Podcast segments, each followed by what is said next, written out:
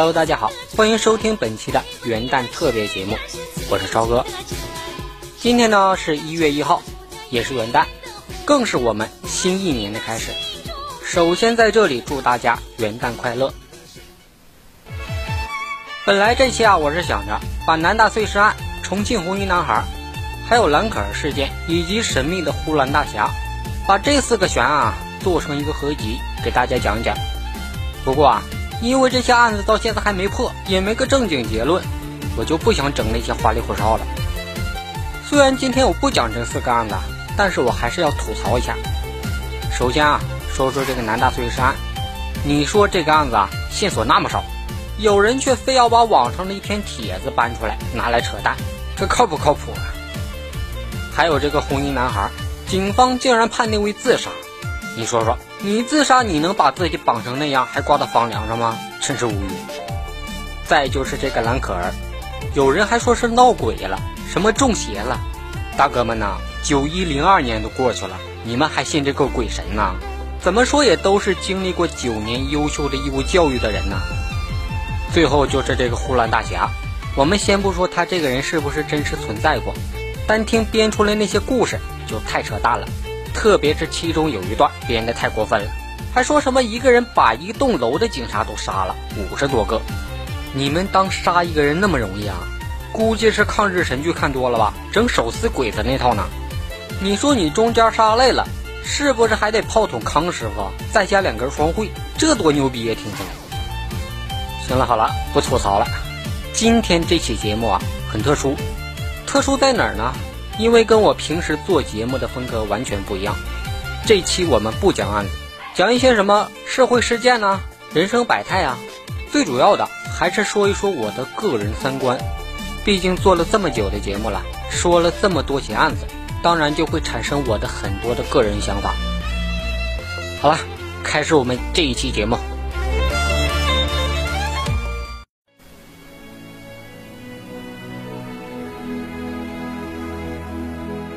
今天这期节目的引子主要还是源于一条新闻。据报道，在 KTV 的包房里发现了一名酒醉、神志不清的女孩，现场狼狈不堪，女孩衣服凌乱，一看就知道是被性侵了。由此，我也想到了捡尸，以及曾经轰动一时的南宁捡尸门事件。那么，这个捡尸到底是什么意思呢？我来解释一下吧。不少的人呐，喜欢去酒吧、KTV 尽情放松，但是荷尔蒙释放的背后，很容易让人失去戒心。随着夜幕的降临，危险也悄然而至。每天夜里，酒吧门口都有一群恶心的人，他们蹲守街头，寻找醉倒在路边的落单女孩，然后把她们带走，发生性关系。由于女孩们烂醉如泥，看上去就像一具尸体，任人摆弄，所以这种行为也被称为捡尸。有律师表示，捡尸是一种违法行为，涉嫌强奸罪。但是尽管如此啊，还是有很多心怀不轨的男人铤而走险，在他们眼里，捡尸有着不可预知的征服快感，非常刺激。原本捡尸只是藏在黑暗角落里的龌龊事情，如今会暴露在大众视野里的原因，这还得主要归功于广西的南宁捡尸门事件的曝光。在二零一六年的七月，广西的一名年轻女子喝醉了酒，被捡尸者扒光衣服性侵，并且拍下了裸照，这就是广西的南宁捡尸门事件。照片中的女子不省人事。裙子被扒下，露出了胸部。肇事者把这些大尺度照片发到了朋友圈，被疯狂转发，轰动了全网。就在同年，在广东佛山的某个 KTV 爆出了一起更劲爆的捡尸事件。有一名女孩在 KTV 喝断片了，就在包厢里被人拍了裸照，明目张胆地发到了朋友圈。捡尸这件事啊，本来是见不得人的事情。然而，有些人竟然毫不忌讳，他们心中的丑恶远远超乎了我们的想象。这样的事情无论对女孩的身体还是心理，都是极大的摧残。不敢想象，要是当事人看到了这个视频，会留下多大的阴影。捡尸是一种极其变态的性侵行为，但是让人吃惊的是，在如今，捡尸却公然在网上传播，在网络上不乏各种各样的捡尸团体、交流群，还有些人热衷晒出自己的捡尸成果。有网友曾经在 QQ 空间发出了四张照片，还配上了“成功人士”四个字。在照片上，四个不同的女孩毫无意识地倒在肩上，任人宰割。更令人触目惊心的是，还有人直接在酒吧打游戏蹲守一晚上，得手以后把衣衫不整的女孩拍下来发上网炫耀。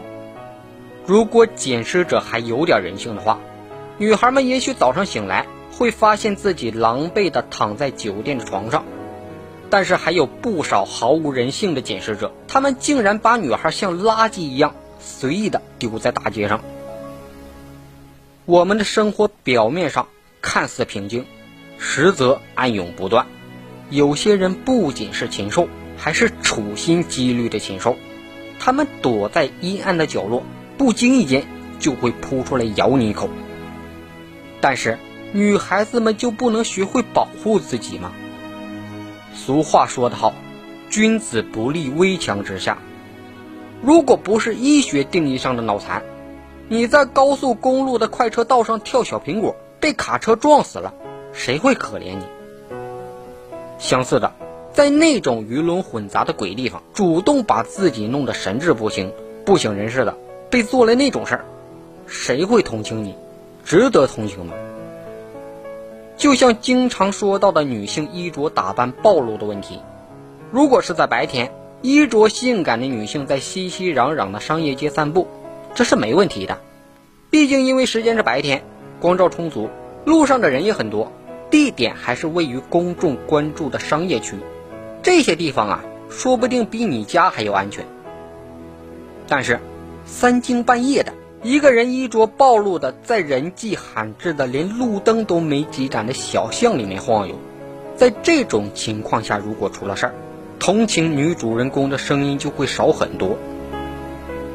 身为一个年轻人，连最基本的风险控制都不懂，在发生事情的时候，反而说是什么错的不是我，是犯人，还有什么怎么穿衣服是我的权利，你们不能指责受害者之类的废话。我在这里提醒几句：酒吧买醉是存在风险的。如果真的怕出事儿，那就找个信得过的朋友；如果没有自制力，那就不要喝得像个死猪一样，好吗？作为一个女孩子，如果连这点自知之明都没有，何谈保护自己？记住，这个世界上坏人很多。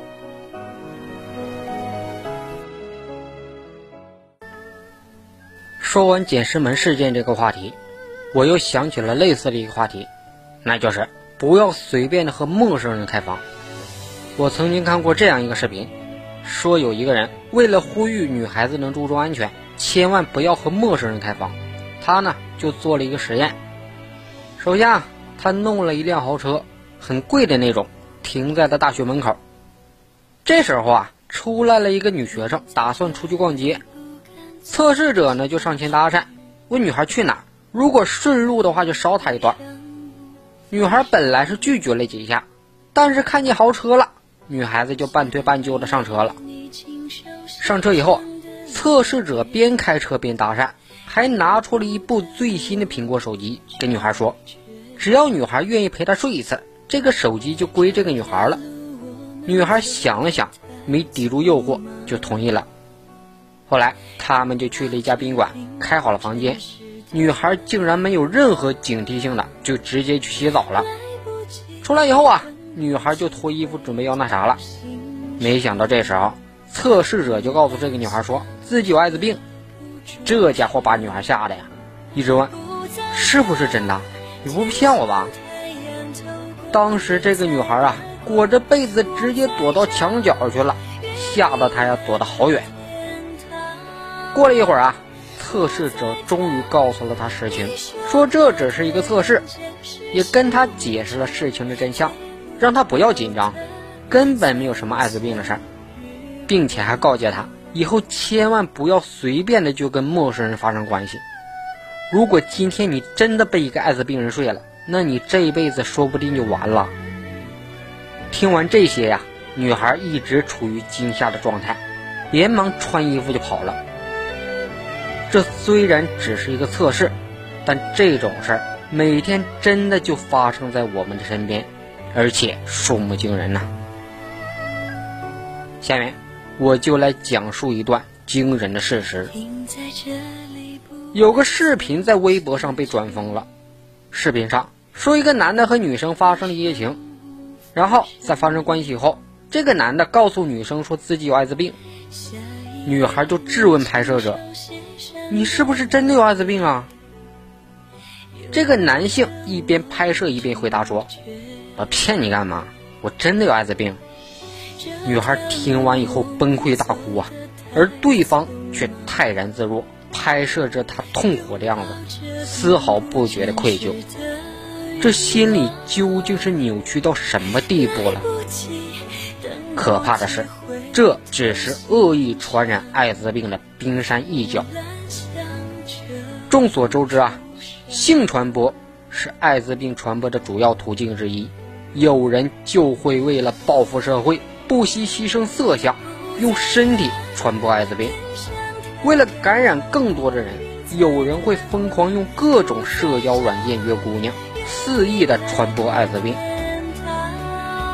诱使强迫他人感染艾滋病，几乎等同于谋杀。而更可怕的是，这种人还屡屡得手，甚至很多被他们约上之后感染了艾滋病的女孩，可能根本就不知道自己已经感染了，这是最让人担忧的。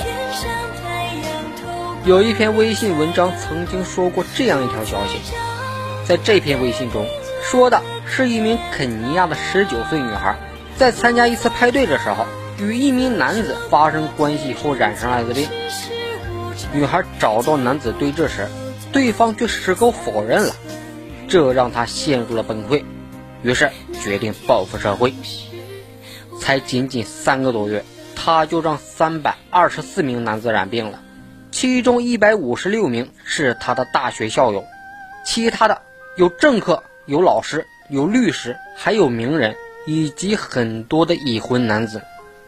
这个数字太触目惊心了，这则新闻的冲击力太强了。我们不知道三个多月女孩是如何周旋了三百多个男人的，暂且不管这条新闻是否是真的吧，但至少可以提醒我们一点。那就是艾滋病就在身边。第五届全国艾滋病学术大会最新数据显示，截至二零一八年的六月三十号，我国共发现八十二万零七百五十六名艾滋病病毒感染者和艾滋病人，与二零一七年同期相比增长了百分之十四。同时，在最新的数据统计中，青年学生人群感染艾滋病例让大众担忧。二零一一年至二零一五年间，新增病例每年增长百分之三十五。二零一六年和二零一七年的上升幅度虽然有所减缓，但每年青年学生仍然有三千多例新发病例。看完上面这些报复社会的事例和这些冰冷的数字，让人毛骨悚然，倒吸一口冷气呀！前不久。在上海的部分高校增设了一个艾滋病检测包的自动贩售机，艾滋病检测包被隐藏在普通饮料的自动售卖机里，学生可以在不被发现的情况下购买和检测。没想到上架的当天就引起了学生们的疯狂抢购，在一个大学里，仅仅六个小时就售罄了。而后来的回收结果更让人惊讶。三台自助售卖机一共回收了三十七份，其中阳性结果居然有两份，比例之高让人意想不到啊！谁也没有想到，原本是纯洁、积极、美好这些代名词的大学，如今却成了艾滋病的重灾区和高发区。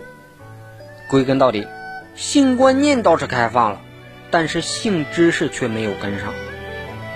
简而言之，如果你想安安稳稳的过完这辈子，你就对你的私生活检点一点，否则的话，这次是爽了，那你这一辈子可能也就完了。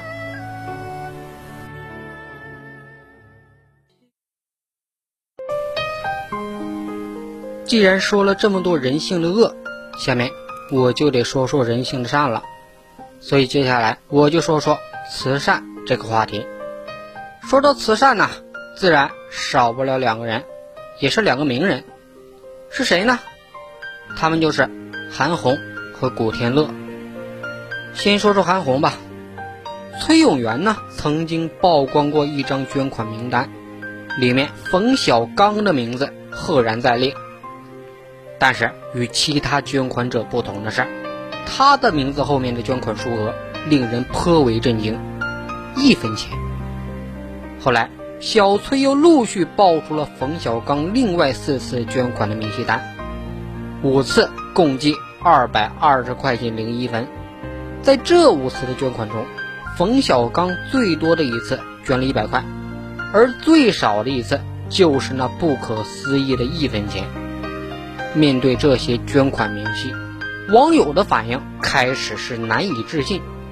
但当小崔接连爆出冯小刚的感人的慈善事迹以后，网友开始了对其的口诛笔伐，戏称他是“冯一分”。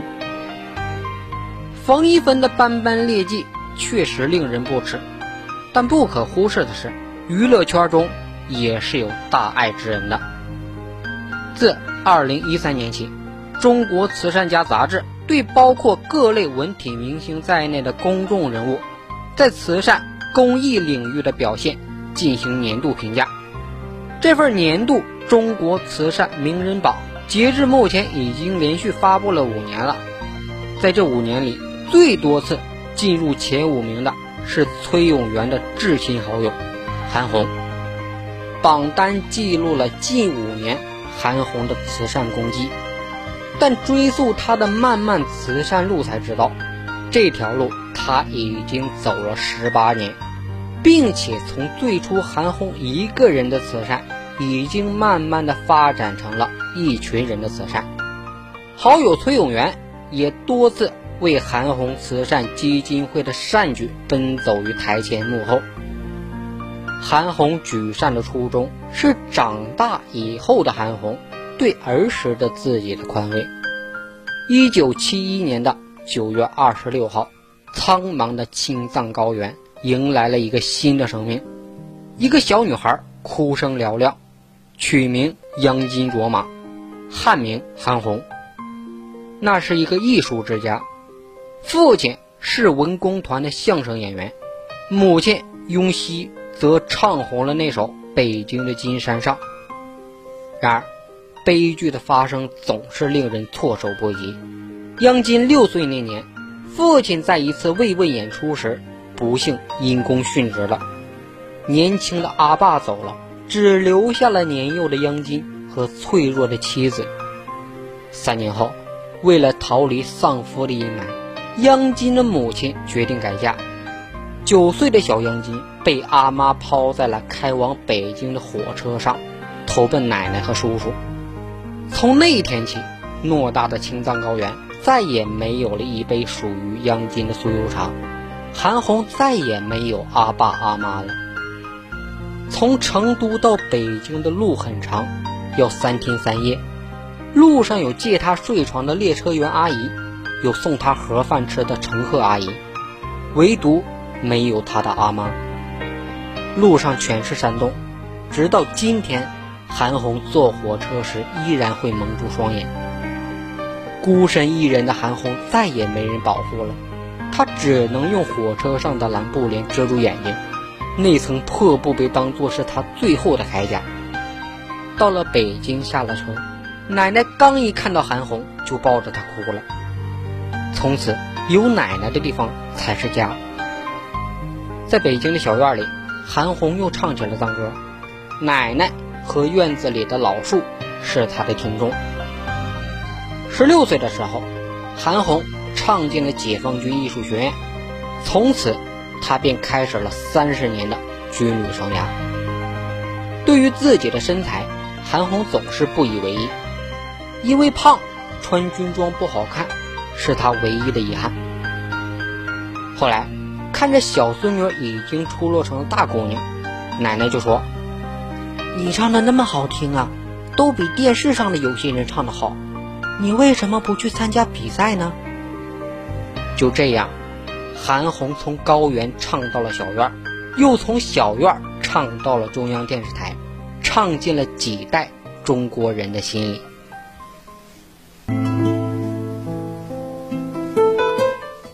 在二零零零年的时候，央视的三幺五晚会上，韩红的一曲《天亮了》是唱给在意外事故中痛失双亲的孤儿潘子浩的，也是唱给二十年前的小杨金的。韩红了解到，在一九九九年。贵州马岭风景区的缆车事故中，潘子浩的父母双双坠亡，而他被父亲高高托起的一个幼童的幸存，成了那起事故的奇迹。自小父母缺位的韩红想起了自己，还有他的奶奶，而三岁的潘子浩却什么都没了。一场晚会，一首《天亮了》，曲终人散，但曲中的孩子。却成了韩红的儿子。韩红收养了他生命里的第一个孤儿，取名叫韩厚厚。为了这个孩子，从收养他的那天起，韩红就决定了以后不会要孩子。一个女人为了别人的孩子，放弃了自己做母亲的机会，她要把自己缺失的母爱都给这个曾经的孤儿。十八年过去了。韩红已经陆续收养了二百三十多个孤儿，资助的孩子和他们的家庭更是不计其数。孩子是韩红时常挂在嘴边的一个词，充满了疼惜。自二零零八年起，韩红开始担任全国政协委员。与其他艺人关注本行业不同，韩红的提案全部集中于儿童的各项权益。为了让提案更专业，他团队中的律师增加到了二十六位。十年的任期，关于留守女童遭受性侵的提案，韩红提了整整九年。韩红不是儿童问题专家，但她却是中国最早一批开始关注遭受性侵的留守女童的这个群体的人。随着社会经济的发展，这个群体也有壮大的趋势。韩红一刻不停地为了这群孩子奔走，她要让这个趋势慢一点，再慢一点，他要让这个群体小一点，再小一点。二零零五年的时候，韩红的奶奶病逝了。十年后，在我是歌手第三季节目中的韩红，再次演唱了那首《天亮了》。她自己说：“春节是我最难过的时候。”我不知道自己该去哪，别人都在家过年，我的家在哪儿啊？奶奶走了，韩红就再也没有家了。奶奶走后，韩红抑郁了三年。那时的韩红觉得自己像一块飘在海上的海绵，很轻，就那么漫无目的的飘着。小院里再也没人听她唱歌了。三年过去了。韩红慢慢开始思考了，从前她都是为了奶奶活，那么以后呢？从那以后，韩红的歌声越来越多的出现在了社区、敬老院和留守老人的家里。二零一一年的时候，韩红发起百人援助系列公益活动，带领百人队伍为贫困偏远地区送去医疗服务，足迹遍布西藏。内蒙古、新疆、青海、宁夏、贵州、陕西等多个边缘省市，至今七年，平均一次救助五千人，每次需要资金两千万以上。这些钱就靠着他挨个敲门拉赞助。在青海义诊的那一年，歌手李代沫、编剧宁财神、演员张默、柯震东等八名吸毒明星接连被抓，各个版面关于他们的新闻铺天盖地。韩红不解呀，他说：“以前做公益不敢邀请媒体，怕人家说是作秀。忽然有天，他想明白了，为什么那些头条都让吸毒嫖娼的人站着，为什么做好事反倒要偷偷摸摸？所以从那天起，他做公益会邀请多家媒体全程跟访。这场能够拯救无数家庭的慈善秀，他愿意做。”不出所料，当他公开了自己的善举以后，争议声也踏至纷来。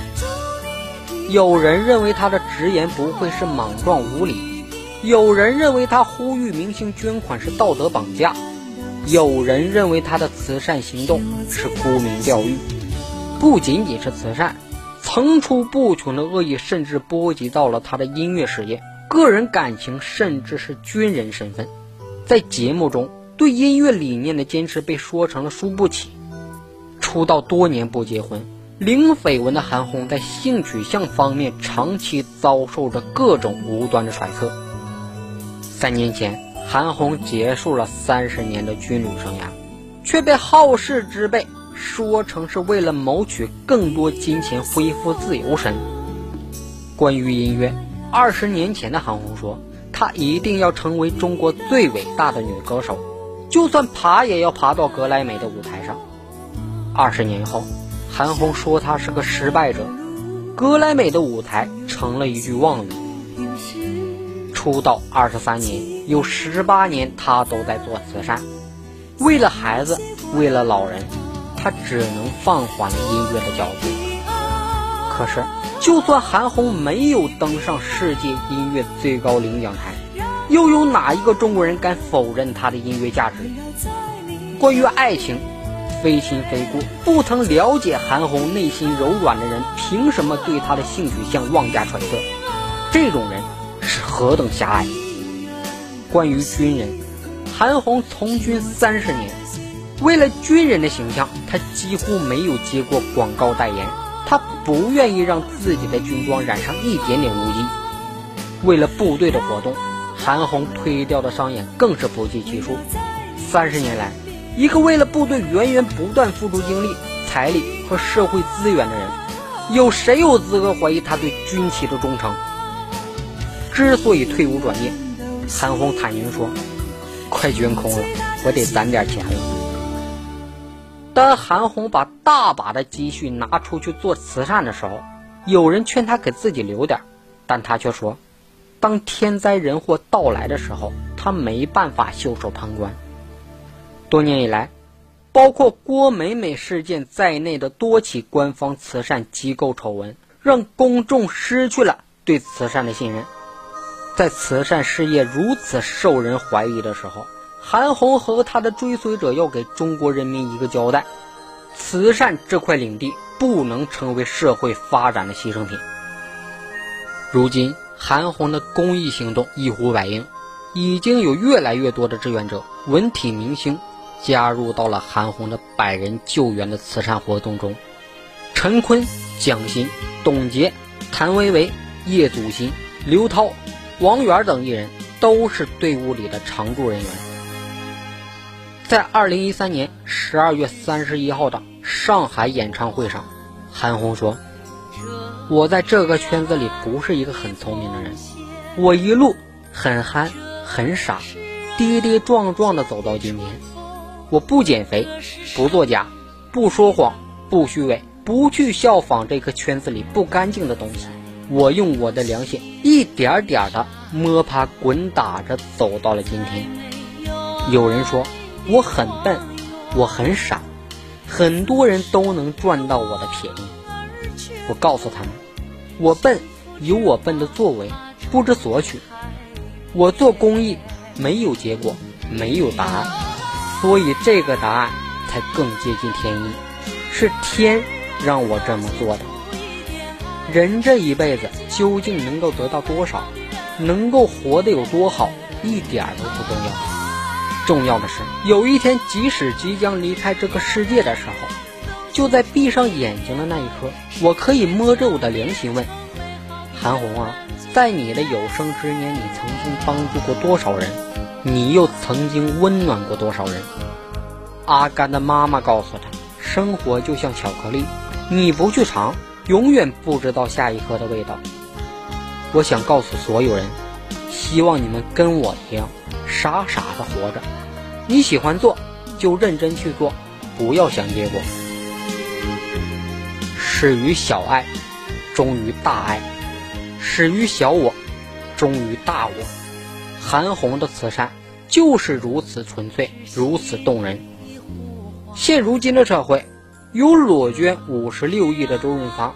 有捐一百零五所希望小学的古天乐，还有像韩红一样低调行善十八年的崔永元，但是也不乏像冯一芬等一毛不拔之流。作为中国的高收入人群，演艺界年入千万的人数不胜数。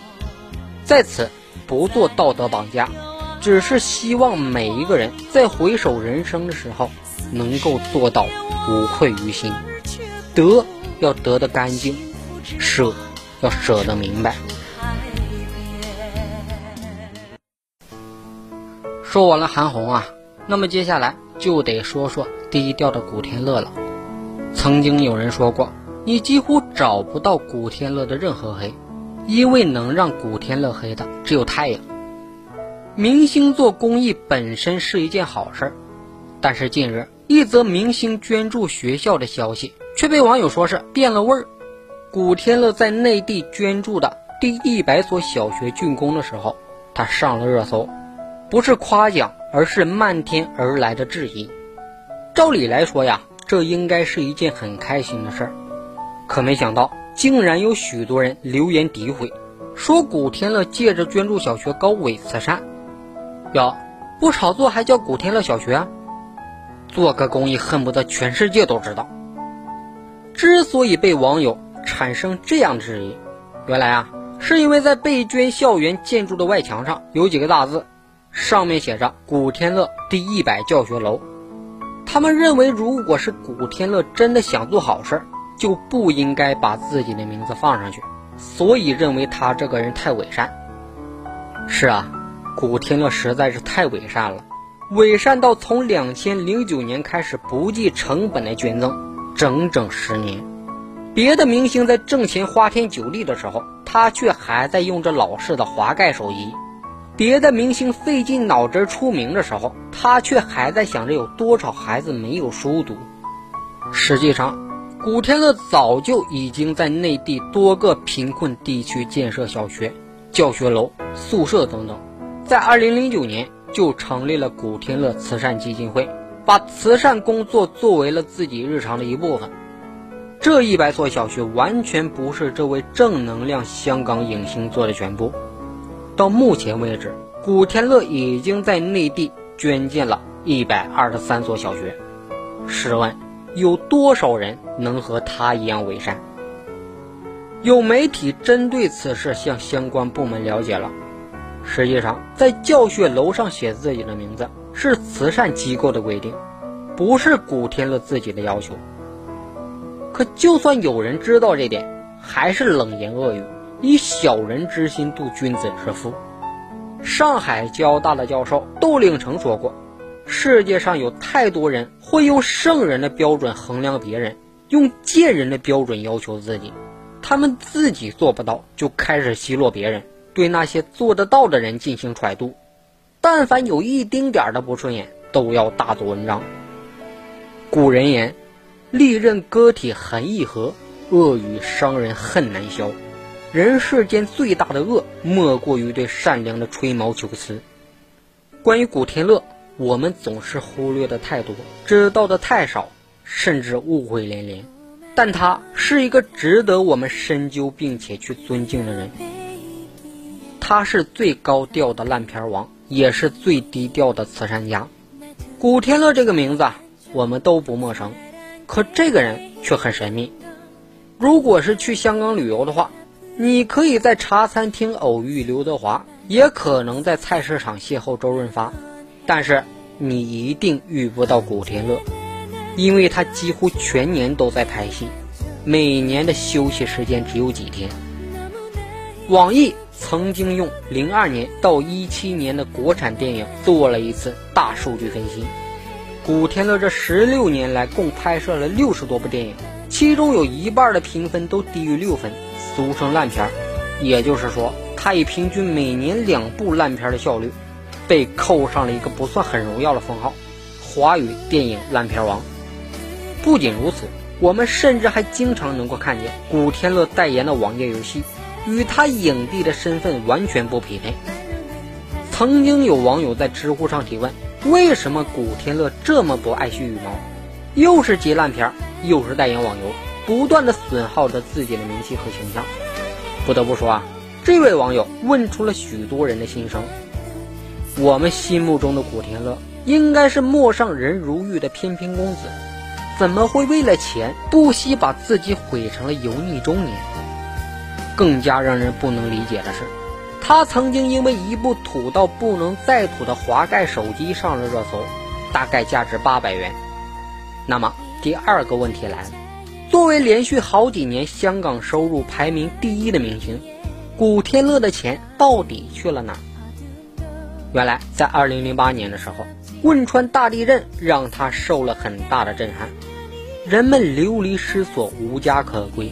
许多孩子连读书的地方都没有，所以从那时候开始，他就开始在香港和内地贫困地区建学校、医疗卫生室、爱心水窖、小水利工程等等。做慈善好啊，很多明星都做慈善，毕竟这种事情能给自己的形象加分。但是古天乐不同，他在采访中闭口不谈慈善，很长一段时间都没人知道他在干什么。要不是政府要求建造的小学必须写上捐赠者的名字，这件事啊，大概会一直被掩盖。古天乐做慈善不是只给钱而已，他会到现场亲自监工，避免豆腐渣工程给孩子们造成危险。有空了就跑去山区支教，和他们打成一片。所以，如果他不是在拍戏，那就是在建学校的路上。哪怕是自己花钱建的学校，孩子们都不知道古天乐是谁，大家甚至以为他是一个八十多岁的老爷爷。他的低调是从内而外的，是实实在在的。当导演也是他的好友杜琪峰委婉的劝他少接烂片的时候，他却说：“我要拍戏，很多人需要我。”古天乐不是不珍惜羽毛。只不过比起羽毛来说，他更希望自己的羽毛能够发光发亮。不知道哪个伟人曾经这么说过：一个人做一件好事不难，难的是做一辈子的好事。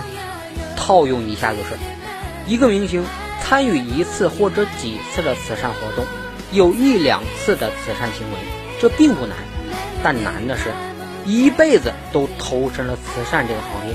而古天乐可以算是一个真心的慈善的明星了。在名人的光环下，古天乐花在公益上的时间甚至比拍电影还多。从2003年开始，他便在广西、甘肃等地筹捐善款，建造房屋，资助贫困小孩读书。到现在已经十几年了。对于公益行为的意外曝光，古天乐不愿多提，他仅仅这么说。能帮到别人就帮喽，只要有能力，我会一直帮下去的。但我觉得这些事儿啊，没什么值得说的。在凭借着《贪狼》获奖之前，古天乐一直头顶着烂片王的称号。他一共拍过八十多部电影，却无一封帝。他冲击过威尼斯电影节、戛纳电影节，可遗憾的是，每次都是悻悻而归，甚至四度与香港金像奖影帝擦肩而过。也因此，总有不少人说香港电影欠古天乐一个影帝，但古天乐自己倒看得开。面对媒体的逼问，他说：“香港电影最好的时代已经过去了，很多东西和条件都不可复制，并不是靠个人努力就够了。但我却不能不去努力争取。面对困难不逃避，面对失败有毅力。”他的这种韧性和执着，事后看来似乎又与生俱来。出生于香港旺角的古天乐，家中清寒，于是打十五岁起，他便离校打工补贴家用。在随后的几年里，他做过三十多份工作，不仅当过临时搬运工，还在麦当劳卖过汉堡，后来还卖衣服、当保安，甚至在酒楼洗过蛇。年少时的经历让古天乐相比其他人更加能吃苦耐劳，也更加珍惜机会的来之不易。一九九四年的时候，有人问张国荣，问他如果要选一个人接你的班，你会选谁？张国荣当时回答说：“电影方面的话，你们可以留意一个人，他叫古天乐。真正的高贵来源于此，他不用太多的外衣包装自己。”只是默默做着自己觉得该做的事情，用一颗干净透彻的赤子之心拥抱世界。说完了韩红和古天乐，其实还有很多人同样都有一颗善良的心，在这里我就不一一列举了。说到慈善啊，大家肯定会联想到的画面都是很温馨的，但是一说到明星做慈善，一些充满负能量的人就会立马说出一个词：炒作。说到这个啊，我真是有点忍不住了。只有心理扭曲的人才会如此厚颜无耻。我告诉你，就算人家花钱买名利，也比你们这种小人强上不止一万倍。你们是抽过一分钱，还是做过一件事吗？你们除了阴暗的心里，还有一点正能量吗？就拿范冰冰来说，她偷税了八个亿。这是品质问题，但是她捐款也捐了很多钱，这又是另一件事。不管范冰冰是不是花钱买名利，我告诉你，只要她愿意花钱干好事，我就会夸她。当然，他要是违法了，我一样会骂他。真搞不懂一些毛事都不做的人，除了会冷嘲热讽，还能不能为社会做出一点有能量的事情？如果自己无能，就不要嫉妒别人的贡献，好吗？在这里，我也说一下我自己的观点。对于慈善呢，我真的是非常提倡，但是前提一定是要自己有能力，千万不要被道德绑架。如果我也有能力，我也愿意去帮助那些需要帮助的人。但是我个人的话，对于慈善的角度，我还是有不一样的看法的。像明星做慈善的这种方式，我觉得是不是应该变一变？俗话说得好，授人鱼不如授人以渔。为什么会有人需要帮助？是什么导致孩子上不起学，妇女看不起病？归根到底就是一个字儿，那就是穷。而且这会导致一个社会形态的死循环：没有钱就会导致教育不良，没钱看病，社会素质低下，有人甚至连出村去城市独立生存的能力都没有。有人甚至一辈子的生活半径都不会超过十公里，如此下去恶性循环。如果我们真的想要付出帮助，为何不釜底抽薪呢？有人可能会觉得“釜底抽薪”这个词不太恰当，但是“釜底抽薪”这个词儿真的才是一针见血。锅里的水就像他们正在生存的环境，你不停的往里加水是能解决一时的温度。但这个能解决问题吗？不就跟大禹治水是一个道理吗？不如干脆抽掉锅里的柴火，虽然会烫上一阵，但是会永远解决问题。把这个词儿啊时装到这件事上的话，那就是不如尽量的去改变他们的可持续发展能力，也就是赚钱的能力。本来这一切不就是因为穷吗？因为没钱吗？不如利用明星的影响力，开办一些工厂之类的，把有能力的人放到自己的工厂里做事赚钱。工厂的产品只要能把成本和工资赚出来就可以了。这样的话，你的产品的价格就会比市面价格低很多。再加上明星本身的影响力，这根本不难实现。这不就既达到了从根源上解决问题，又会可持续发展，而且也不会像韩红那么惨。自己都快捐破产了，凡事还是要量力而行。当然，还有真正穷的上不起学的孩子们，还有身有残疾或是患重病的人群，也有老人、妇女这种弱势群体。对于这样的人群，我只能说，见仁见智吧。我觉得，只有从根本上解决问题，尽量让他们能够拥有自己创造价值的能力。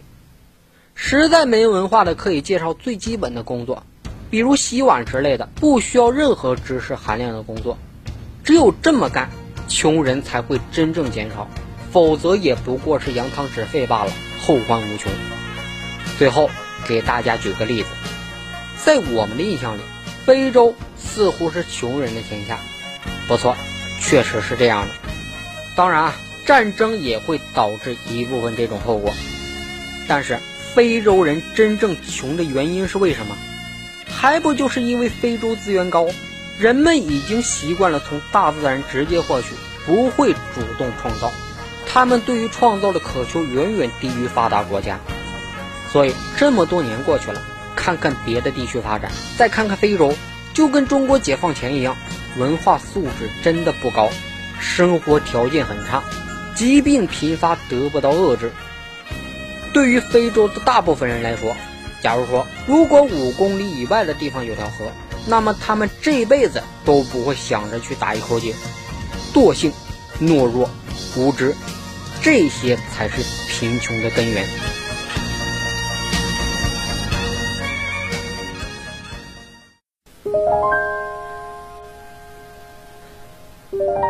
说完了慈善捐款，下面我又想到了一个类似的话题。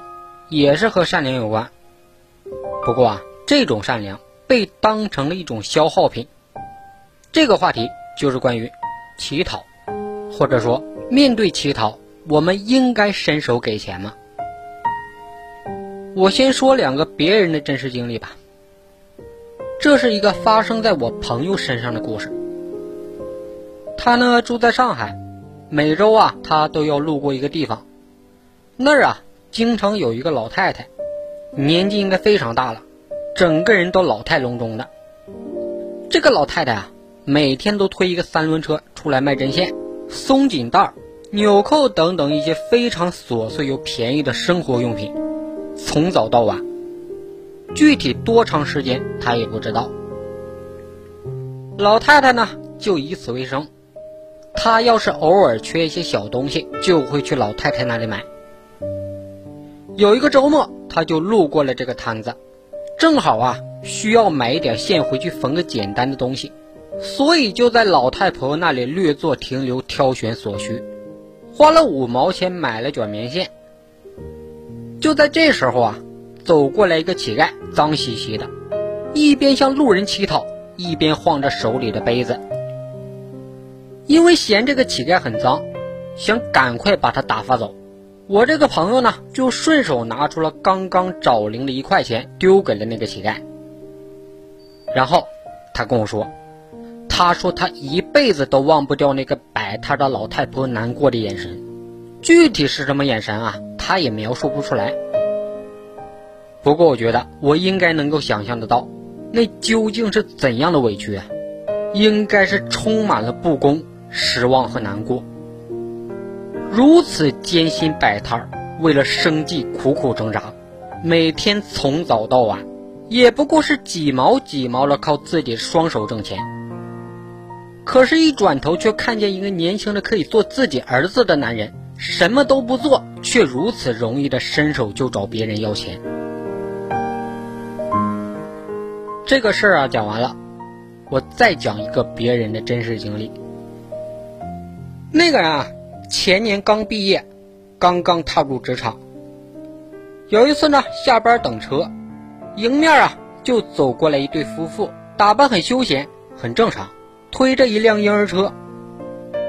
然后啊，那个女的就跟他说：“他说，兄弟啊，能请你帮个忙吗？”哎，这个人就诧异了。啊，有什么事您说。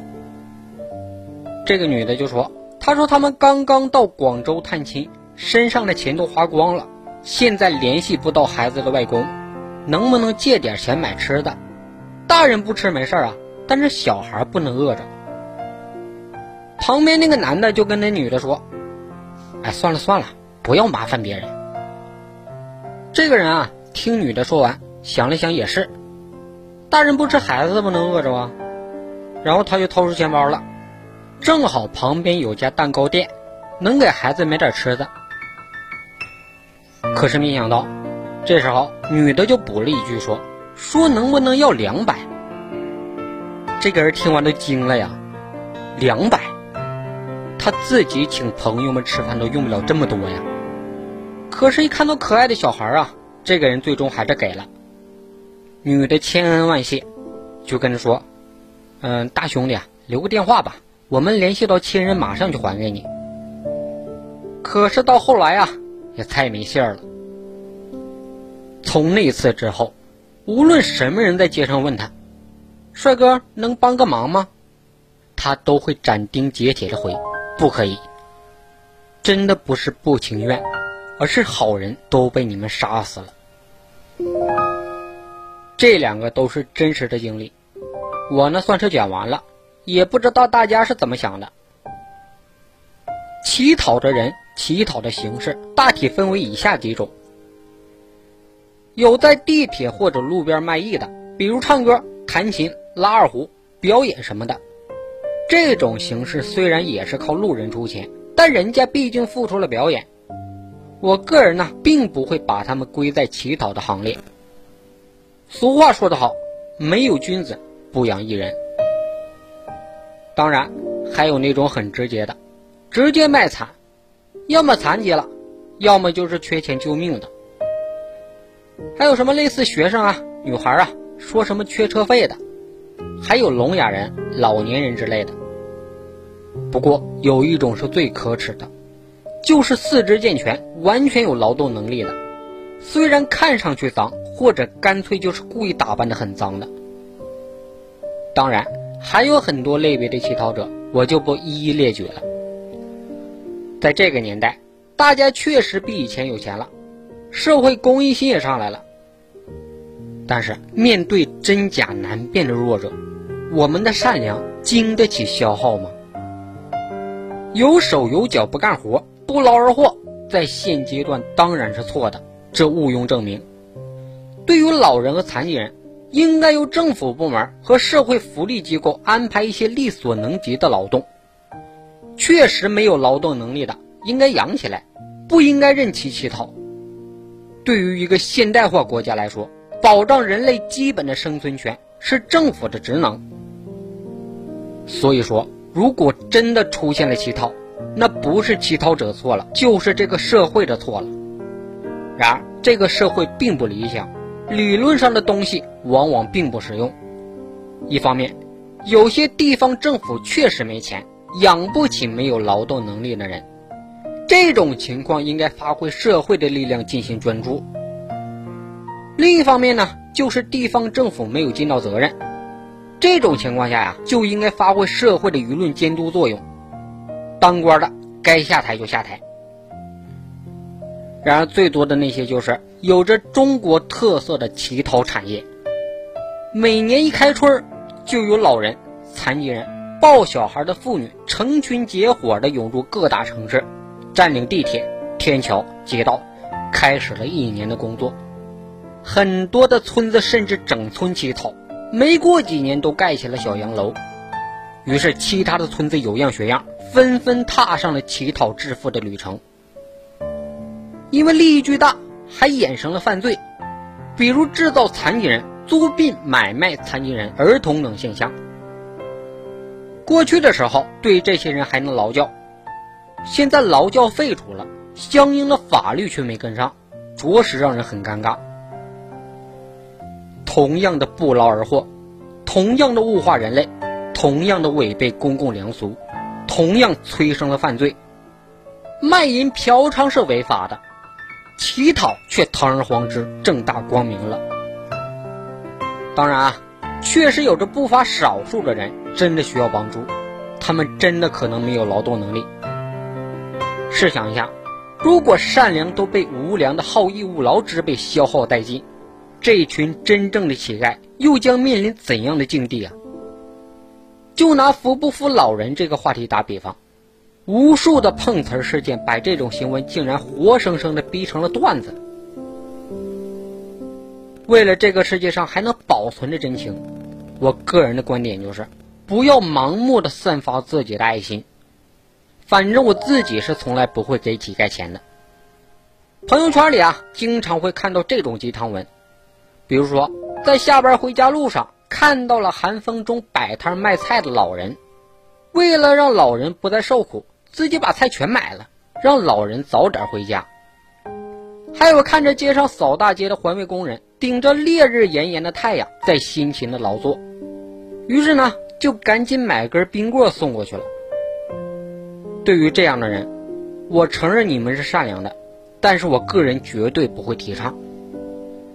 老人摆摊卖菜那是他自愿的，你信不信？你今天把菜包了，明天他肯定还来卖，甚至还会期盼着有一个跟你一样的人来买。说不定会摆的更多，这不就成了守株待兔了吗？再说了，你买这么多菜，你吃得完吗？你只要买你够吃的就行了呗。再说说给扫大街的买水买冰棍的，我跟你讲啊，扫大街那就是他的本职工作，不需要任何人可怜，你只要做到你不乱扔垃圾就行了。对于那些手脚健全却伸手要钱的人。我从来都不会看他一眼。对于那些混得很惨、躺在地铁口或者路边的老人，我也是不会怎么同情的。他们看上去确实可怜，但是可怜之人必有可恨之处。我不管你是因为天灾还是人祸才混到今天这个地步，你年轻的时候就没有规划到你老时候会这样吗？这本身就是自己的无能，为什么要别人为你年轻的时候的错误来买单？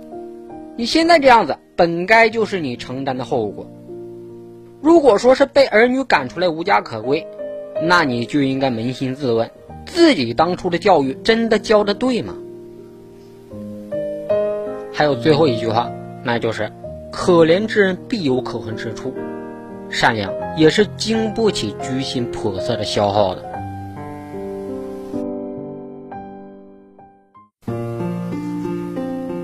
行了。差不多了，这期啊就说到这吧。其实本来还是有很多想说的，比如早恋啊、校园霸凌啊、古代封建社会的腐朽帝王家传式统治啊、人神鬼与宗教的关系啦，还有前段时间比较火的台湾艺人高以翔与吃人综艺的话题啦，这些我都非常想说一下。没关系，反正余生还久，我们来日方长。在这里祝大家一帆风顺，二龙戏珠，三阳开泰，四季发财，五虎临门，六六大顺，七星高照，八方进宝，九子登科，十全十美，是百事顺心，千事顺利，万事如意了。再次祝大家元旦快乐，新年新气象，全家福安康。好了，本期元旦特别节目就到这里了，我是你们的老朋友涛哥，我们下期不见不散。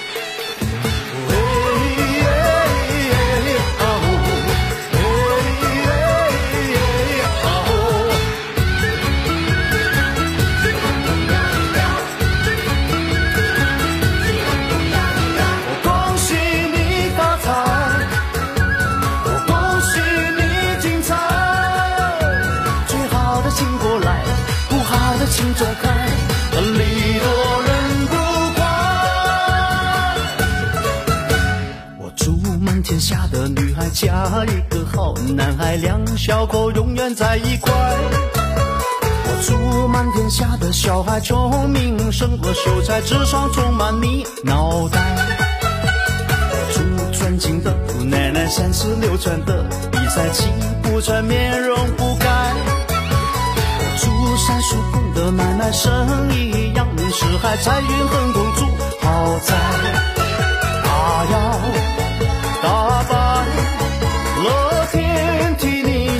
消